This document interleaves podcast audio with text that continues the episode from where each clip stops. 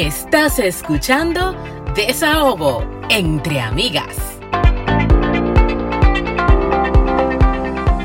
Bienvenidos a un episodio más de Desahogo entre amigas, un espacio para cherchar, para relajarse, para aprender, pero sobre todo para descubrir lo jodidamente interesante que es ser mujer. Estás escuchando a Franchi Abreu y a Anna Inver, ¿cómo estás? Yo te extraño. ¡Ay, qué falta tú me has hecho! ¿Escuchaste el episodio? Mana, sí, lo escuché. Eh, lo tengo como, Ay, bueno, no voy a hablar mentira, lo tengo como por el minuto número 30 y estoy súper pegadísima. Me puse a lavarme la cabeza ayer y, y la escuché a ustedes dos súper profesionales. Yo estaba como una fanática loca y entonces cuando terminé de lavarme la cabeza, David me estaba esperando y no lo he terminado, pero estoy loca por terminarlo para recomendarlo.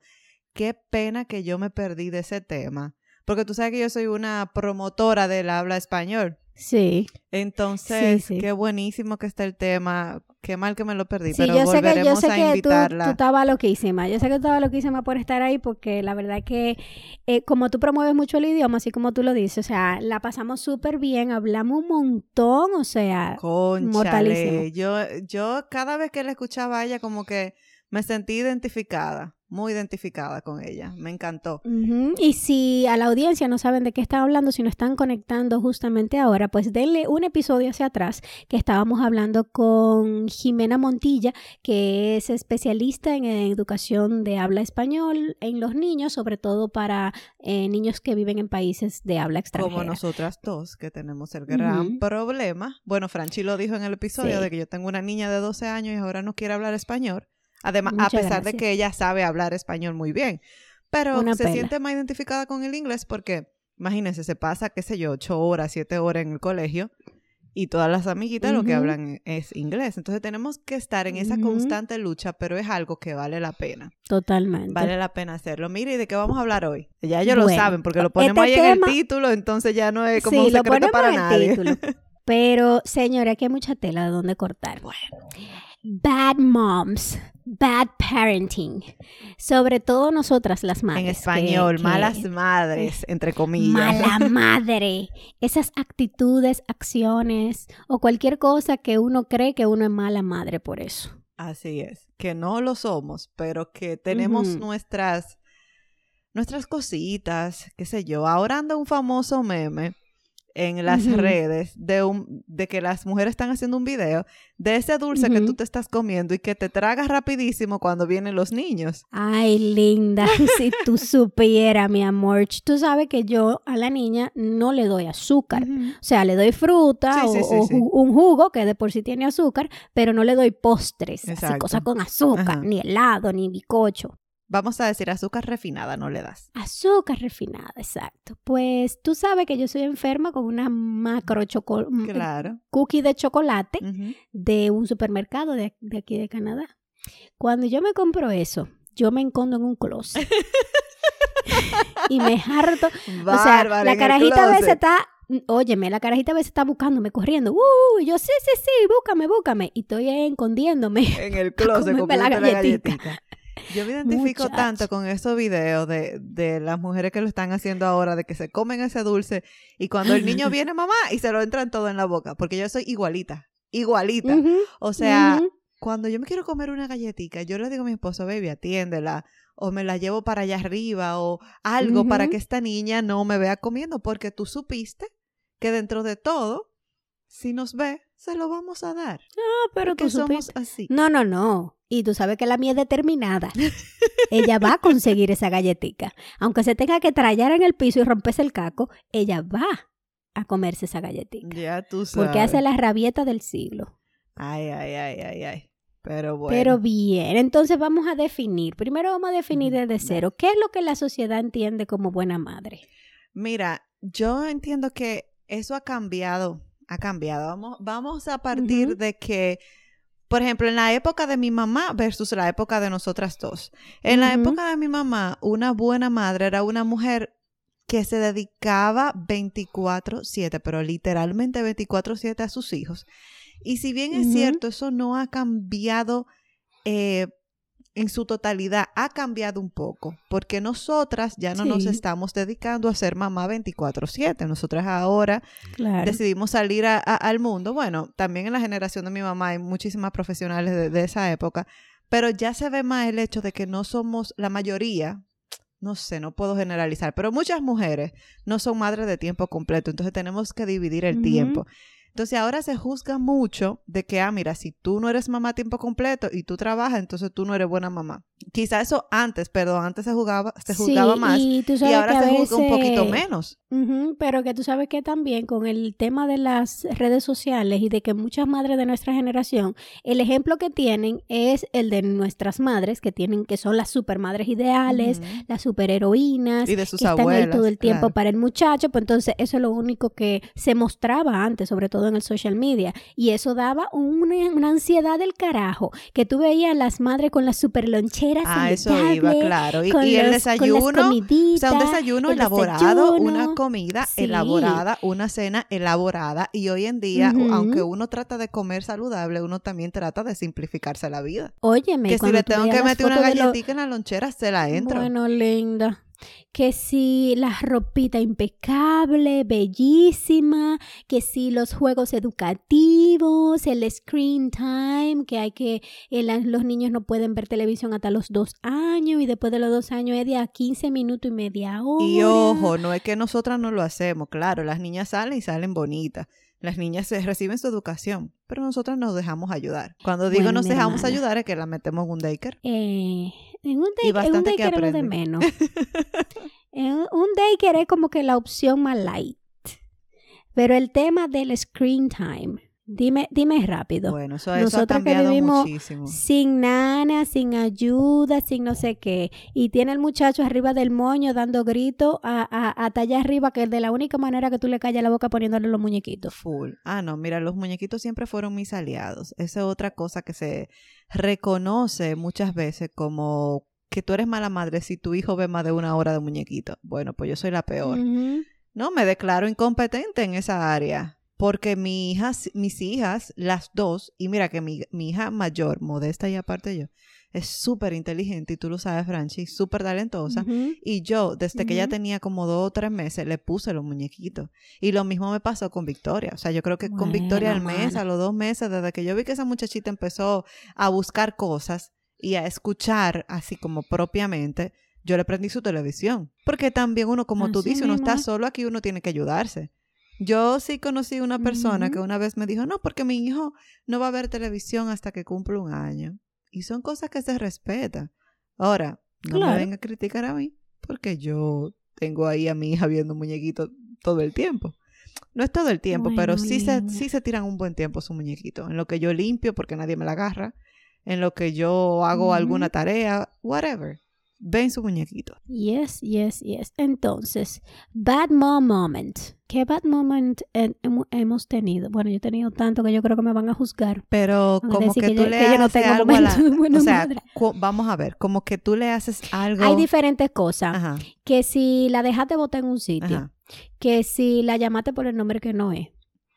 Eh, Ah, sí. No la bañaste ese día porque estaba fuñendo demasiado. Mira, eso de llamarla por el nombre que no es, se da mucho cuando tú eres madre y tienes más de un hijo. Porque uno Ah, como que tiende claro. a confundir. Yo casi no, pero ayer a- o hace dos días, fíjate que casi no lo hago, que me di cuenta. A la más chiquita le dije el nombre de la más grande. Qué raro. Pero yo tengo una anécdota muy, muy de bad moms. Me van a decir que soy la peor.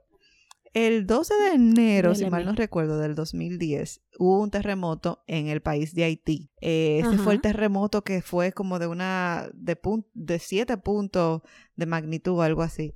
Y fue, fue terrible y se sintió en la República, se sintió. Eh, y mi Sí, niña. Laia, la que tiene 12 ahora, tenía cerca de dos años.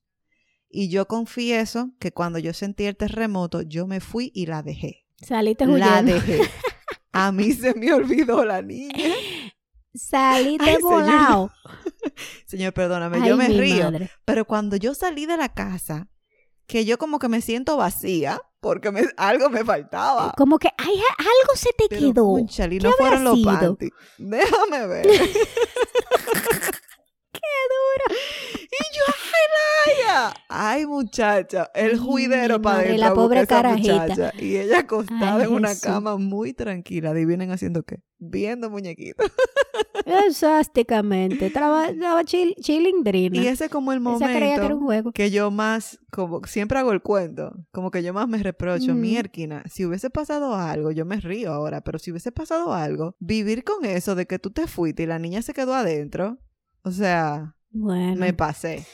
Pues no, no, no. o sea, son cosas Pero el que pasan. instinto, tú sabes que eh, si tú eres también madre primeriza, que todavía no tiene como que el, el, como dice uno, el instinto desarrollado, que quiere decir que ya tú estás acostumbrada Ella a tenía más de un muchacho. año, pero no sé, señores, no sé, yo tenía 19 años. Yo salí corriendo y me olvidé de la niña, huyendo, honestamente. ¿Y el tuyo? Bueno, linda. Ay, son tantos. Ay, madre. Cuéntate dos o tres. Ay, Jesús. Bueno, eh, cuando yo estaba recién parida, sabe que César no cogió licencia de paternidad Ajá, porque era el único que estaba trabajando. Entonces, él se fue eh, y, y de la única manera que yo me podía bañar era cuando él llegaba al trabajo. Ok. Pues yo agarraba a mi hija, yo me, yo me moría en ese baño. Ese era mi momento de, de, de paz. Ay, ay, ay, más yo rico. así, agárramela. Eh, eh, espera, es que te- tengo diarrea, Cinco mentira. minutos. Cinco minutos. Muchacho, yo me iba en una, en esa, en ese, en esa ducha, pensando, y es verdad que yo tengo que volver para afuera. Ay, mija, yo, Jesús.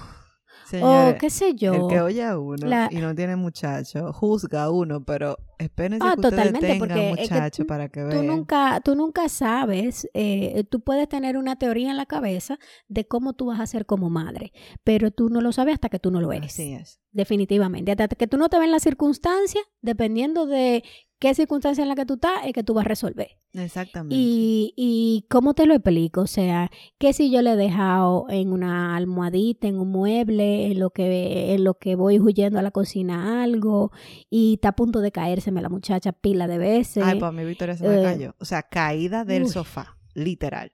A mí se me ha a punto de caer varias veces, pero sola la- vez. el momento más, eh, o sea, nunca se me cayó así de que ¡ping! ¡ay! un golpecito. Pero el día que se me cayó, Ay. Ay, no, no me lo acuerde que me pongo a llorar. qué horroroso. Óyeme, es verano, ¿verdad? Y en donde yo vivo hay como un ventanal que tú sales a un patio. Pero ese patio tiene como un escalón muy alto para bajar. Tiene como una escalerita de dos escalones, para que tengan una idea. Dos escalones, Exacto. pero, pero como un blog de, de concreto que tú terminas en un, en, un, en un espacio de patio de cemento. Y yo siempre ayudo a la niña a bajarse Ay, no porque la niña apenas tiene un año. Ella tiene un año y, y dos meses, una cosa así. Y En la ese entonces, estoy exacto. en ese momento y yo ella siempre quiere salir huyendo. Como que quiere llegar rápido al sitio y yo estoy abriendo el, el ventanal, bajo yo adelante y cuando yo me volteo para bajarla ella ya se tiró y aterrizó la cabeza en el concreto. Ay, ay, Entonces justo debajo del ojo se hizo una herida y tú sabes que la cara sangra muchísimo. ay, sí, a mí sí, me iba a dar un ataque. No, pero a mí me iba a dar un ataque. sea, A mí la muchacha no es yo mía. estaba mala. Cuando yo vi sangre, Ay, o ay, sea, ay, yo me iba a morir. No, yo y- creía que ella había y- perdido y la el ojo. carita se le puso hinchada y... Y estamos Ay, hablando Dios de los primeros meses de COVID, que Sí. aquí estaba, la ciudad estaba cerrada, los hospitales estaban copados de gente. Y no podía entrar tú más de un solo padre tampoco. No podía entrar más de un solo padre. César se quedó en el carro como por cinco horas. Yo duré tres horas en la emergencia explicando qué le había pasado a la niña y esperando que me atendieran y poniéndole una máscara a la niña, una niña que no, que no, que no le aguanta pusiste nada en la cara, mucho menos. Había que ponerle máscara Ay, obligado, padre amado, porque yo llevé a tú Victoria una vez sabes- con un virus, pero no, yo no tuve que ponerle máscara. No, mi amor, a ella le pusieron una máscara. Estamos Miércoles. empezando el tema de COVID. Concho, Y, pero en- yo... y ella estaba llorando desesperada, quitándose su máscara y quitándome la mía. No, y quitándose su máscara y con ese bendito golpe en el ojo también, y o sea, con más el golpe, ya tú sabes, y la cara hinchada, yo me iba a morir. Yo, yo mira, Ay, yo dije, yo soy la peor madre del mundo. Yo me quería morir, de verdad. Eso fue horroroso. No, imagínate, son cosas que hora ahí en pasan. tiempo. Es bueno que, que las que no son, eso todo el mundo lo sabe. No voy a decir las que no son madres.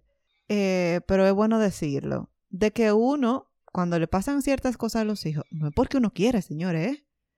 Ni porque uno dice que Sí. se súper descuidó. No, no, no. En un segundo pasan las cosas. Y es Sí, verdad, uno tiene que estar exactamente. 24-7 ahí. pero pasan. No necesariamente tú Sí. eres el peor ser humano del mundo, para nada, no tienes que ser el peor. Los accidentes pasan. Y pasan en un segundo que tú de verdad, porque los muchachitos se mueven tanto y no tienen como que, tienen esa inocencia porque nunca les ha pasado nada grave. Entonces, como no saben, No tienen qué sé yo, instinto la del peligro. O distancia, sea, eh, exacto, se caen, se dan un golpe durísimo y, y, y hay niños, miran, ha habido un, un millón de historias trágicas y cuando tú escuchas lo que pasa, tú dices, ay, esa mala madre.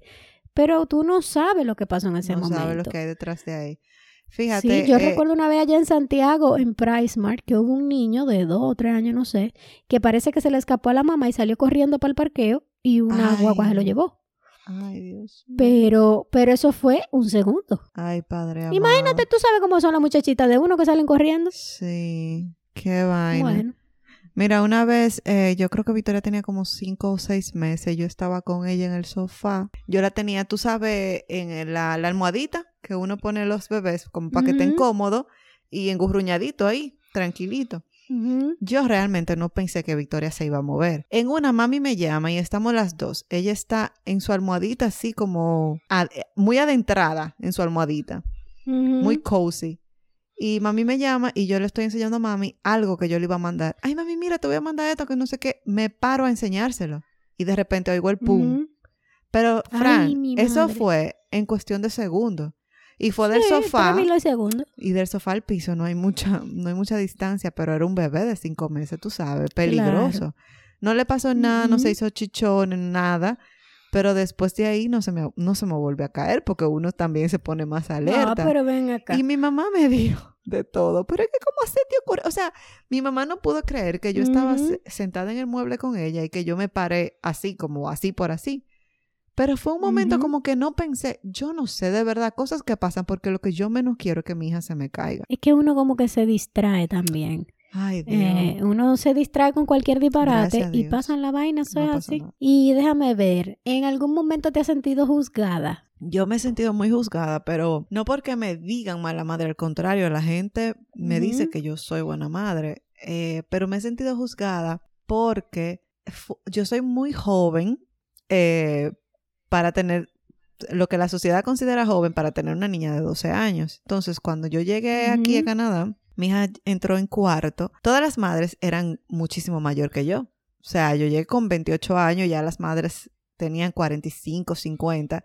Entonces, cuando mi hija tenía un problema con una amiguita, me molestaba muchísimo que cuando yo trataba de lidiar con esa madre y hablar con ella por teléfono, ellas, me pasó como tres veces, recurrían a decirme que yo era muy joven. Entonces, que como... ¿Y eso que sí, tiene que ver como una que cosa con quizá como que mi inexperiencia, ellas como que me querían dejar dicho, no, porque tú eres muy joven, quizá tú no sabes cómo, cómo manejar la situación. Y yo, pero ven Eh, acá, o sea, cuando rápido. vine yo soy más, más buena madre que ustedes, o sea, como una estupidez. Dime Así, rápido. full, así. Entonces me pasó como con tres madres, cerca de 50 todas, y yo, incluso era yo la que llamaba como para tratar de suavizar el asunto. Yo a veces llamaba incluso para hacer un, un playdate, como una cita para que jueguen las niñas.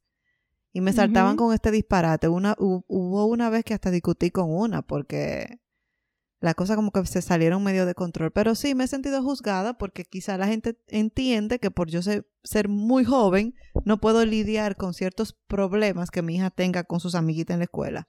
Y esa vaina me saca de rápido. Y, quicio. y más que eh, la verdad que las cosas le pasan a la gente que le tienen que pasar, porque mujer con más parsimonia y con más y con más paz y con más eh, diplomacia que tú. que mi desahogo. Yo no conozco dos. Full, cállate, que mi desahogo va por ahí de la diplomacia, señores. Ay, Dios mío. porque mi amor me pasa a mí y tú supiste Sí. que la carajita se tiene que mudar de escuela. Ay, Porque sí. mi paciencia es negativo 3. Tiene un límite. No, negativo 3 no existe. Ay, no sí. existe. Sí, yo trato de ser, Ay, Yo qué trato duro. de tener. ¿Y, y tú te has sentido juzgada? Tú sabes que he sentido mucha culpa de no tener culpa.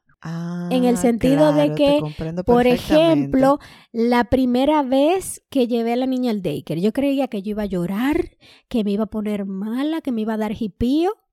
Y tú hiciste Y una lo primero que yo hice, una fiesta no, yo me fui a hacerme las uñas, mi amor. Ay. Yo me hice mi manipedi, yo, me- yo estaba en un spa, yo celebré, mira, como que me había sacado la loto. Yo, ja, ja, ja. Te digo que ese día se supone que la niña tenía que estar menos horas que una hora completa porque ella se estaba eh, eh, Adaptando, adaptando. Y, a, y a mí hasta me llamaron, mire, ¿a qué hora usted va a buscar a su niña? Yo, Ander DH, tengo las uñas mojadas, qué vaina. La carajita. Ay, ¿verdad? La carajita, mi amor, es que yo vi la libertad.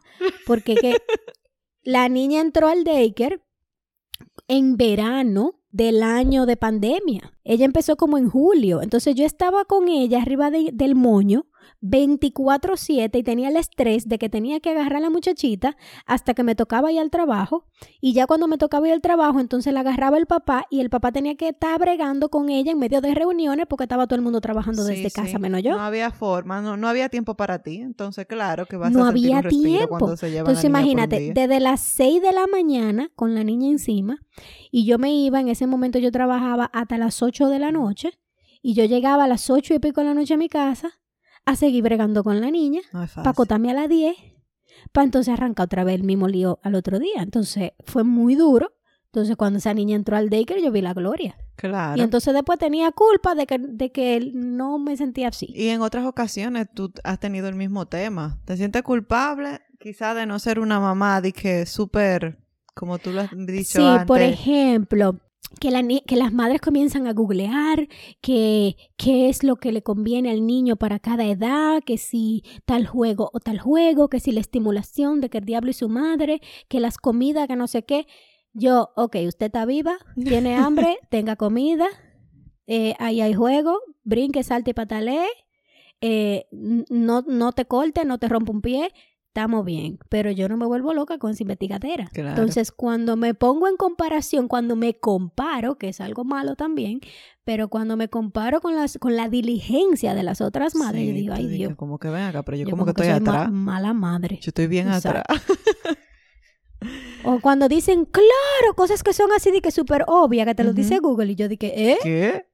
Mira, yo, yo ¿Cómo ahora que tú mencionas la culpa, acuérdate que yo me mudé a Santo Domingo y Laia vivía con mami. Entonces Laia vivía, duró como tres, cuatro, cuatro años o cinco.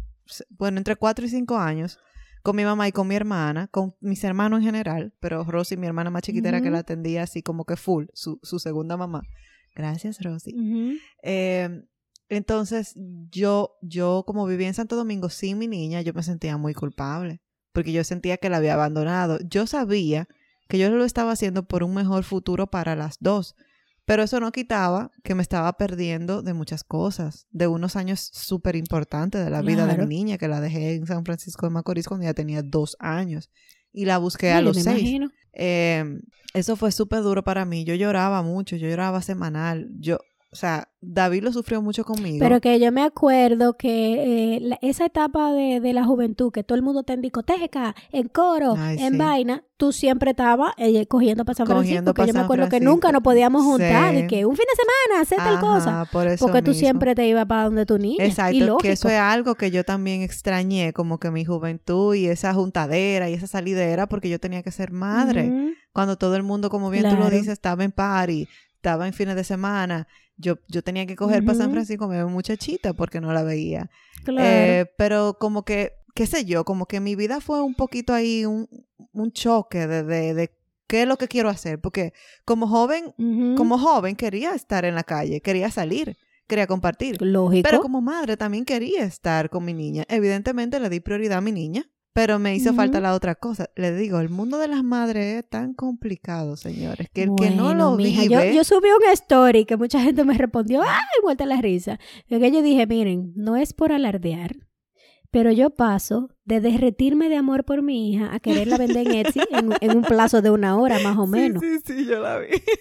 Sí, Muy yo me, me la quiero comer a besos a veces y, y en cinco minutos más para adelante yo estoy viendo a quién se las regalo. Sí, ¿tú es ves? que una, es una, son unos sentimientos increíbles, porque es así. Eso lo ha dicho el mismo Carlos Sánchez y otros comediantes en, en stand-up comedy. Que tú pasas de ama, que, Sí. que no puede ser, porque ¿cómo es posible que tú ames tanto a una persona y lo odies al mismo tiempo? Como que Al eso no es posible. Y eso nada más te pasa con los hijos. No. Hablando de eso, ¿tú has tenido ese momento bad mom que tú dices, conchale, esta carajita cualquiera? Y después piensas, ay, no, qué mal. ¿Será como así? ¿Será que sí? Todo lo contrario. Porque yo todos los freaking días tengo el sentimiento de que, no, pero si, que si la mato, o que, ¿cómo me hago? o sea. ¿qué hago? eh, eh, chequeamos el código penal. o sea, a mira, ver qué pasa. a veces me da unos, la, la beba no tiene la culpa, pero tú sabes que no hay pique más grande que tú le acabas de limpiar el pañal y después se haga. Y tú tengas que Ay, volver otra vez. menos pa' mí. Entonces tengo, sí, pero Esa yo la cambio 30 mil Cuando, veces. entonces, nosotros que vivimos en casa, que tenemos que subir, es como que en serio, para allá arriba otra vez. Eh, otra cosa que me enoja muchísimo, pero le digo, o sea, son cosas inocentes de muchachos, pero que a uno le da pique. Dándole la comida. Inicialmente ya no. Dándole la comida, inicialmente, ella tiraba todo. O sea, es un reguero de arroz. Es un reguero de lo que sea que tú le estés dando y no hay forma de darle una bendita cucharada sin que haga un bendito reguero. Pero eso por un lado. Otra cosa es cuando Victoria no toma la ángel. siesta. Yo odio cuando Victoria no toma la siesta, porque esas son las únicas dos horas en el día que tú tienes para ti. Entonces tú, cuando ella no toma la siesta, tú la quieres como, como ahorcar. Entonces esa vaina a mí no me gusta. Para que las, eh, las escuchas eh, que no tienen toddlers o que no tienen muchachito entiendan. Cuando uno está atendiendo al muchachito, quiere decir que tú tienes el muchachito encima de ti durante todo el momento y si tú te paras a hacer cualquier cosa, el muchachito o grita o, o se o a- pasa algo que no es agradable. ¿Ustedes se creen Entonces, que es mentira que... que- cuando tú vas al baño ellos te caen atrás? Y si tú tienes que hacer del 2, ellos están ahí, oliéndose tu M. Mi amor. Eso es verdad, Mi señores. vida, yo no me acuerdo la última vez que yo cerré la puerta para hacer pipí. Gracias. No me acuerdo. Es que yo recuerdo que cuando yo estaba recién parida, yo llegué a amamantar a la niña y sentarme en el inodoro. Pero claro, normal. porque que mm, tú no tienes más nadie. Ujú, Más nadie te va a agarrar el muchachito. Así mismo. Por lo menos aquí, en el caso tuyo y mío, que tenemos Sí, nada más sí. nuestra familia inmediata. Sí. Entonces, ¿qué te digo? Uno aprende a sobrevivir. Ay, sí. O que uno empieza, por ejemplo, a darle las comidas saludables y toda la cosa, pero hay un día que uno no está en cocina y está picando disparate, le da una galletita ya. Y después no quieren comida saludable y lo que quieren es galletita. Entonces también me Bueno, pasa con mi hija de 12 años que está en una edad muy difícil, que cualquier cosa, y yo pasé por ahí, y señores, es bueno que uno diga, concho, yo pasé por ahí, déjame comprenderla. Pero que a uno se le olvida que uno pasó por ahí. Porque que ahora uno Ya es lo el papá. Entonces ahora uno coge ese pique que cogían los padres de ese nosotros. otra. Mira, querida escucha, que no ha parido todavía o que está en camino a parir. Usted dice, ya yo pasé por ahí, yo fui adolescente, yo fui niño. Pero después que usted da luz, a usted le da una amnesia Se le olvida todo. enorme, Ujú. se le olvida todo. Usted no sabe qué es lo que un niño de dos años quiere, Ay, o un niño de siete, o un niño de No, porque lo de dos, vamos a Usted entenderlo. Nadie todo. se acuerda cuando tenía dos años. Pero en mi caso, que tengo la niña de 12, yo sí me acuerdo todos los, los dramas y las cosas y lo que sea que yo tenía a los 12 años. Pero ahora no tengo la paciencia. Entonces, cualquier Ese cosa para esa niña es un drama, un cuento X. O sea, va a entrar una nueva niña a la escuela y ella es la que está preocupada. Se supone que la otra niña que tiene que estar preocupada, que si va Dime a caer bien, que si no va a caer bien, que si... Que Lo si que yo ¿Es no entiendo nueva? por qué ella está preocupada. No, ella está preocupada porque puede llegar, puede robarle sus amigas, puede, no sé, ella está preocupada y está estresada, pero son cosas que en mi mente No como que. Dios mío, qué disparate, pero no se lo puedo decir en su cara. No le puedo decir qué disparate porque ese es su problema en el momento. Exacto. Pero ahí son cosas que yo me enojo y yo digo, Dios mío, si yo pudiera darle una galleta como Dios para mío. despertarla, como tituá, muchacha, Como de por- despierta". Sí, porque esa es una cosa. Cada, en cada etapa de crecimiento de un muchacho, los problemas son acorde a esa etapa. Claro. Entonces, para ellos se está acabando el mundo, pero para uno es la el reverendo disparate más grande de la bolita. Y hay veces que uno quiere, uno no quiere caer en el error de decirle, mi hermana, qué Full. disparate. Ay, Dios mío, mira. De por Dios, límpiate esa narga. De full. O sea, no. yo, de verdad, ustedes, es otra cosa. Ustedes no se imaginan la cantidad de pensamiento que a mí me pasa para decirle a mis hijas que no se lo puedo decir. O sea, es como que, tú sabes, cuando Es tú que- tiras un que- coñazo, cuando tú quieres decir la mala palabra más grande del mundo y te tienes que quedar callado porque si no hieres sus sentimientos. Mierda, Exacto. qué difícil. Óyeme, yo Too creo que lo más, pare- lo más parecido a un asesino en serie es la mente de una madrequilla. Eso es lo más cercano a un asesino en serie. Ay, ay, ay, ay, ay. Lo que pasa es que uno se lo guarda todo. Qué locura, ¿no? De verdad, de verdad. ¿Qué otra cosa? Ah, déjame ver. Bueno, ¿y, y en qué momento tú te has sentido buena madre? Que tú, digas, tú dices, concho, me la comí. Bueno, eh, por ejemplo, yo como me muevo mucho, yo bailo mucho con ella, brinco mucho con ella, juego con ella y, cada vez que ella aprende conceptos nuevos, que yo sé que fui yo que se lo enseñé. Ay, eso es chulísimo. Por ejemplo, uy, muchacha, que ella, ella, ella me dice muchas cosas ya, ella se sabe muchas palabras en español y en inglés. Claro. Y ella, por ejemplo, baja la escalera y a veces la baja en inglés. One, two, three, Ajá. four, five. Y entonces ella a veces dice un, dos, Ah. three, cuatro, five, cinco. Ay, mi madre. Pero que ya está aprendiendo como que ambos idiomas y, y es muy lindo verla crecer y, y ver cómo es su personalidad y que a veces yo me veo un poco reflejada en ella porque tiene más pila que fui. Claro. Eh, pero, pero palo, sí, o sea, como que hay veces que yo me derrito de amor, nada más mirándola y mirando sus ocurrencias, porque ella y es tan muy linda. ocurrente. Y mirándole, mirándole esa carita. Como que, wow. Ay, y que ella es todo risa. Ah, Y que cuando ella está en risa, Una niña mira, feliz. Jesús santísimo, ella se le nota que es una niña muy feliz, pues ella se ríe con todo. Qué bella, Dios me la bendiga. Sí. Mira, yo. Pero tiene un yo- carácter. Ah, sí, desde que nació. Eso no se lo pinta a Bueno, nadie. linda. Mira, Sí. yo me he sentido buena madre en muchas ocasiones cuando uno tanto que corrige a los hijos y uno cree que no se le queda nada, pero sí se le queda. Cuando mi niña sale a casa de amiguitas, que ella dice buenos días, buenas noches, gracias, por favor, que me, que me escriben, tu niña es muy educada. O sea, eso para mí es como que, Óyeme. wow, qué bueno. Qué, y gracias por verdad, decírmelo. Ese, ese es el trofeo. Sí, y gracias por decírmelo porque aquí es una rabandola. o sea, aquí es como Sí. que Laia, pero te pasé la comida. Bueno, últimamente no, ella está Sí. muy, dice mucho, muchas gracias, por favor. Pero uno tiene que estar en constante repetición con esos muchachos. Eso es una vaina de no acabar. Ay, a mí me encanta. Amelia todo le dice thank you. Ay, qué Todo. bella, qué preciosa. Y hay veces que ella te da la cosa a ti y ella te dice a ti thank you. Tal vez tiene como el término medio... Ella sabe que eso es algo bueno. Exacto. ella sabe que es algo bueno. Eh, Ella dice thank you si recibe, ella dice thank you si da. Bueno, Ella Caniria. es lo mismo todo. Exacto. Y eso, y también lo mismo que te pasa a ti con Victoria. Yo le enseño los números en español, en inglés, las figuras, todo. Ella todo se lo sabe y eso es chulísimo. Y con Laia también me pasa que cada vez que veo un dibujo, cuando lo escucho cantar, cuando veo que ella, cuando, cuando ella quiere hacer algo, ella lo hace. Y esa dedicación yo siento que ella la sacó de mí.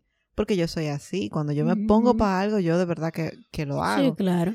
Y qué sé yo, siento que, que soy buena madre en ocasiones, pero evidentemente también siento que soy mala madre en otras ocasiones. ¿Qué te digo? Es que la madre perfecta no existe. No. La madre perfecta eres tú para tus hijos. Sí, y te voy a decir algo, lo mismo pasó con nuestras madres, o sea, uno coge y deja. Y mi mamá no fue Claro. perfecta, ahora yo veo, concho, eh, mi mamá hizo esto bien, pero quizás no hizo lo otro bien. Pero lo mismo va a pasar con mi hija, mis hijas y yo.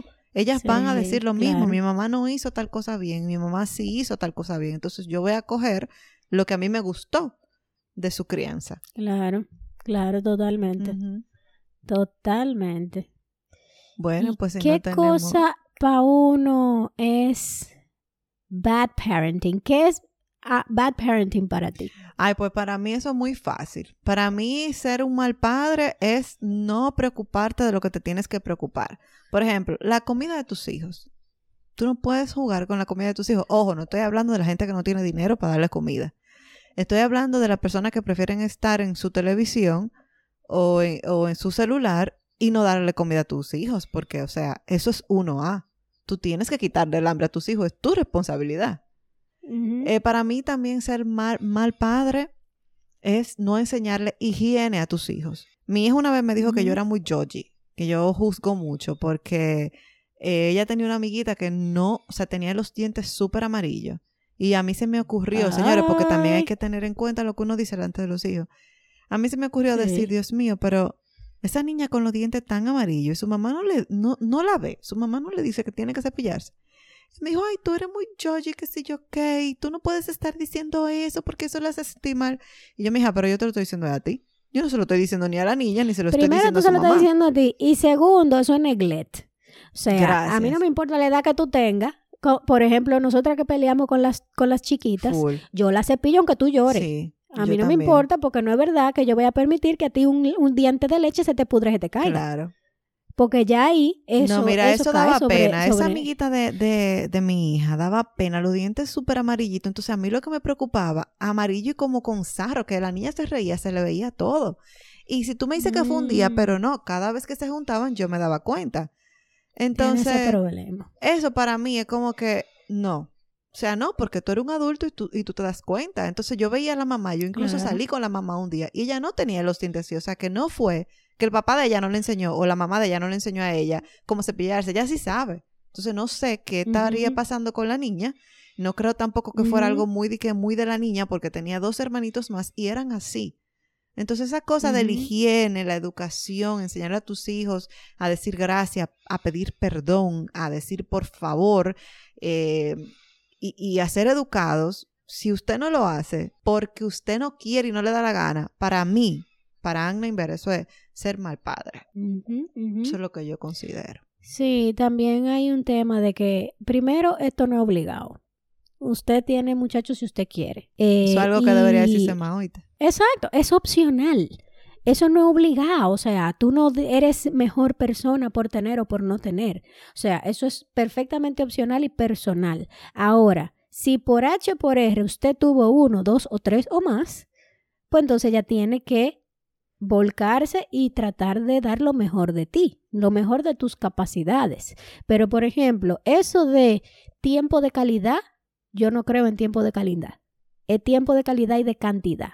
O sea, no es verdad que, un mucha que tú gastas cinco minutos de calidad en un niño, es lo mismo que tú gastar una hora de calidad en un niño. Claro, estoy de O sea. Lamentablemente sabemos que el, el, el, el mundo es muy complicado, uno tiene que trabajar para buscar el dinero, eso está perfectamente comprensible, pero cada vez eh, es más eh, común tú ver que la gente, ok, te pasa el día entero trabajando, no viste el niño en la semana, pero en el fin de semana tú estás pegado al celular y el muchacho Claro. está para allá.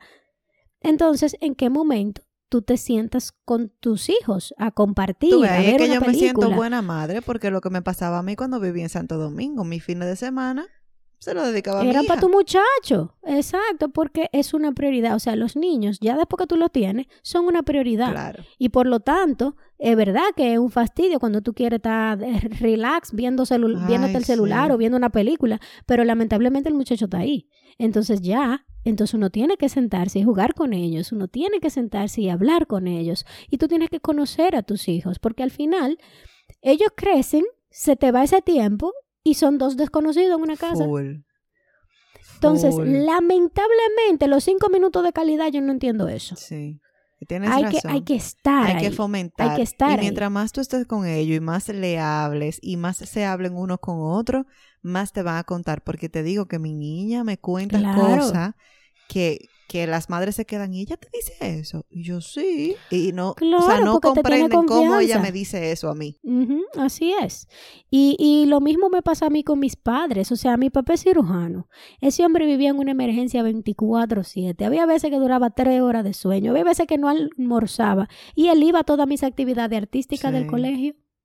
Él iba, si yo tenía cualquier disparate, por, por Disparatoso. disparatoso que fuera, él estaba ahí aplaudiendo. Fue un Él papá muy estaba ahí. presente. Es un papá muy presente. Porque están, hay que estar ahí, lamentablemente. Sea papá, sea mamá, lo que sea, tienes que estar ahí. Entonces yo entiendo que el bad parenting es no dedicarle el tiempo que tus hijos necesitan. Exacto. No, que va de la mano con lo que yo dije, porque si usted no le dedica tiempo, o sea, no. Mm, Sí, o sea, tú tienes que estar presente. Tú tienes que estar presente, tienes que estar ahí, porque hay muchas veces que tú dices, ay, aquí con mis hijos, y tú ves el viaje de foto en social media, pero te pasa el día entero con el con el teléfono. Y nada más, ven, tírame la foto. Y tú ves, ah, la foto está muy chila. Muchachita del carajo. Sí, nada más la suben Entonces, fotos. óyeme. Exacto. Y, y entonces el caption lleno de amor y de arcoíris en Instagram. Y fuera de Instagram, tú estás a la trompa. Muy difícil. Como que no, no, no me pega. Ya ustedes saben. Pero nada. ¿Y qué tal si llegamos al desahogo de la semana? Chan, ea. Cuente.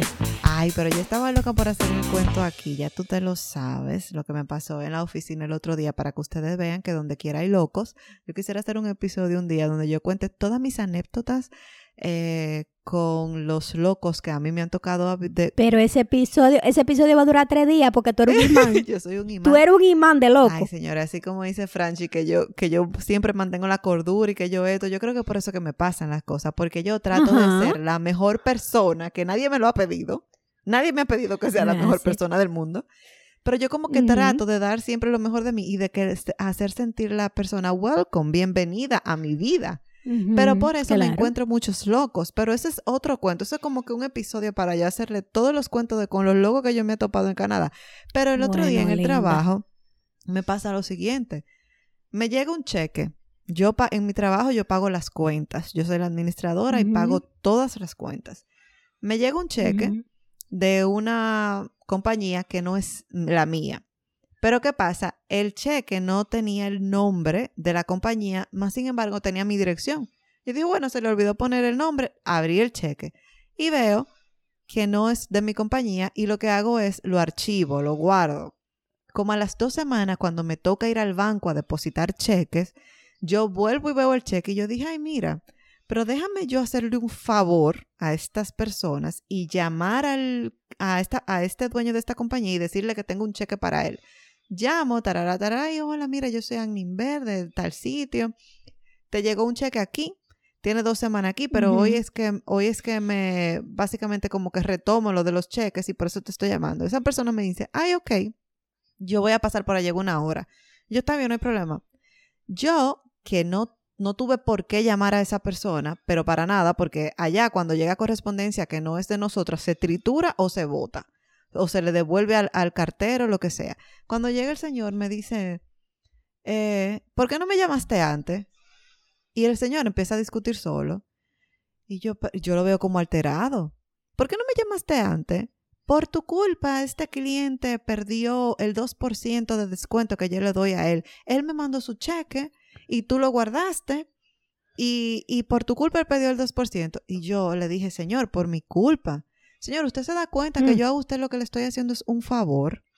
Es de verdad hay gente que se pasa. Pero ahí fue que él se quilló cuando yo le dije eso. ¿Usted se da cuenta que yo lo que le estoy haciendo un favor? Ay, ese hombre se alteró. Ese hombre dijo que No. yo, pero yo me paso la vida haciendo favores. La próxima vez llámame, llámame más temprano. Y me dijo de todo. Y, yo dije, este mira, tipo? yo te voy a decir una cosa. Yo le doy gracias a Dios por la inteligencia emocional que me dio, aunque sea un poquito, para yo manejar esas situaciones. ¿Tú sabes lo que yo le dije al Señor? A pesar de que mi cabeza estaba diciendo, hijo de la gran P, Mira, desgraciado, explotando. yo quería como entrarle a galleta. Yo le dije, ¿usted sabe qué, Señor? Mala mía, discúlpeme, la próxima vez lo llamo más temprano. Y el Señor se fue. Pero el Señor dijo tantas cosas en esa oficina que hasta mi jefe me dijo, what is the issues? ¿Cuál, cuál- qué es lo que pasa? ¿Cuál es el problema? Y yo le conté y me dijo, Ujú. Ana, la próxima vez tritura el cheque y bótalo. Y ya. Exacto. Pero para que ustedes vean que yo de buena fe, di que haciendo un favor y muy contenta, yo, ay, déjame llamarlo porque Pero es verdad que la culpa loca. es de él, primero por poner la dirección mal, o la culpa es de la persona que mandó el cheque que no puso la dirección bien. Yo le estoy haciendo un favor.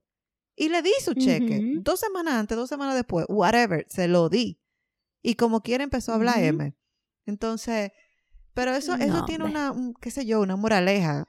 Usted no sabe por la situación que está pasando el otro. Eh, en todos los lados se encuentran locos. Yo no sé si yo, si, Donde el- si sea. yo decir una palabrita más como, mira, fuck you o lo que sea, ese hombre iba a agarrar y iba a matar gente ahí porque uno no sabe. Pero hay que tener mucha calma y pedirle a Dios mucha paciencia para lidiar con ese tipo de cosas. Bueno. La próxima vez me llega un que- cheque o lo que sea, lo voto. Tú no, lo botas no tengo que lidiar con nadie. Así mismo, ¿eh? Ese fue mi desahogo. Así mismo. Dale para allá. Bien, bi- buen des- bien desa- de Ya tú lo desahogo. sabías, pero la audiencia no. No, ellos no sabían. Señores, yo tengo un explote. Ay, Dios mío, yo me imagino. Pero un explote. Pero tú no lo, no, tú no, lo 1500. da- no se te nota. Bueno, linda, yo estoy reventada y pico. Y yo me la paso. Que si cuando la niña no está en la casa, recogiendo el reguero que la niña dejó, porque cuando ella llegue, ese reguero va otra vez. Entonces, haciendo el oficio de la casa, preparando clases, anunciando la clase, eh, eh, también tengo muchos temas de trabajo, muchas certificaciones, muchas cosas. Y como que siento como si se me va todo el tiempo y al final no estoy aprovechando nada. Ay, sí, te comprendo. No sé si- Sí, si me- claro, si tiene sentido. Como Totalmente. que hago mucho y al final del día... Sientes pues que no hace nada. poco. o que no hiciste Pues yo no nada. hice nada. Exacto. O qué sé yo, eso me pasa. O qué sé yo, o yo estoy trabajando en un contenido que yo siento que va a ser buenísimo y que la gente lo va a aprovechar. Y de repente yo veo que cualquier gente tirándose selfie del culo tiene 40.566 seguidores Sí, y yo tengo tres gatos. lamentablemente. Lamentablemente. Normal. Así normalito. lamentablemente. Te tienen que tirar tu foto en panty y ahí te salen 800 mil que si yo cuánto like. Exacto. O abrí el OnlyFans para ver si, progresamos. Exactamente.